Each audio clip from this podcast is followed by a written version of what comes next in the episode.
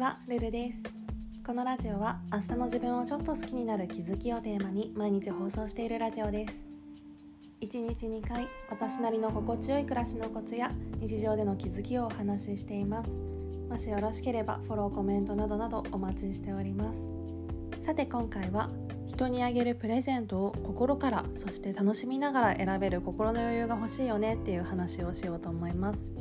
最近もうすぐ両親の誕生日なので隙間時間に何を送ろうかなって考えることが多くって。例えば私の父は登山が趣味なんですけどコロナ禍でなかなか出かける機会がなくなってるみたいだからアウトドア系の保温のマグカップみたいなものをプレゼントしたら家のデスクでテレワーク中のささやかな息抜きになるんじゃないかなとか。母は寒い季節の手荒れがひどくってハンドクリームを大量に消費してるからハンドクリームにしようかなとか。昔から自分のためにデパコスとかあんまり使ってないからデパコスの高めのハンドクリームあげたら喜んでくれるかなとか。まあそんな感じで。そういう何て言うのかな。おこがましいかもしれないけど相手の喜ぶ姿を想像しながら何をあげようかなって考える時間が心から楽しいって思うんですよね。でもこの感覚って本当に久しぶりで遠い昔は確かに持ってたんですけど数年いろんなことがあって心の余裕を失ってそして最近になってようやく取り戻せた気持ちっていう感じでなんか人へのプレゼントみたいな言葉は悪いかもしれないけどまあはっきり言えば生活に必須ではない行動でその時の自分の心の余裕が如実に現れるような気がするんですよね。それは時間的な余裕も物理的な問題としてもちろんあるんだろうけどそれよりはむしろ心の余裕の方が重要かなと思っていてまあしつこく話題に出して申し訳ないんですけど前の仕事をしてた時はとてもじゃないけど言葉は悪いかもしれないけど人の誕生日プレゼントのために時間と労力を費やす気にはとてもなれなくって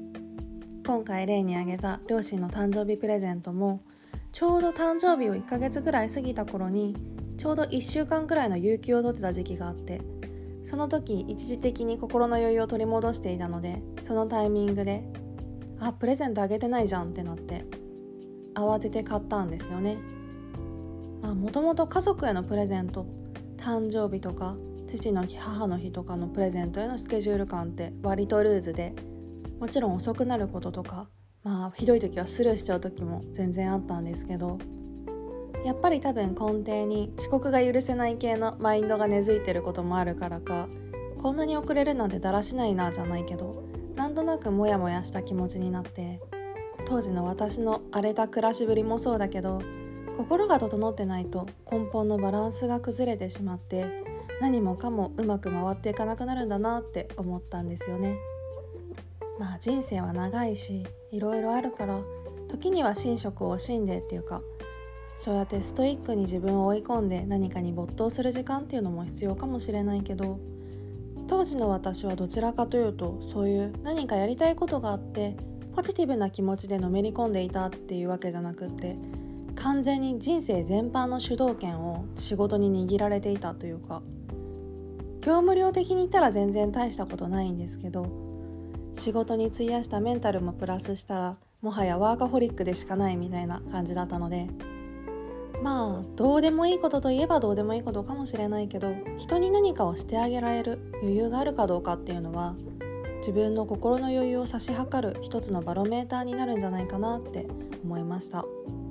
もちろん私は人よりキャパが狭い自覚があるので世の中にはどんなに激務でも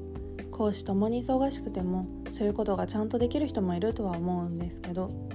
私がそれをやってしまうとキャパオーバーになって全てが崩壊してしまうのでそこのバランスはシビアにとっていかないとなと思っていて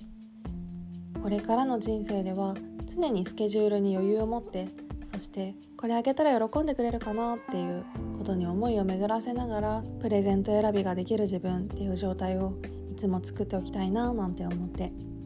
そうだな。人に何かを心からしてあげたいと思えるかっていうのを今の自分の生活がうまくいっているのか。それともバランスが崩れてるのか。そんなことを差し量る指標にしていこうかなと思います。はい今回はそんな話でした。レターでの質問感想も絶賛募集中ですのでぜひぜひお気軽にいただけたら嬉しいです。それではまた次の放送でお会いしましょう。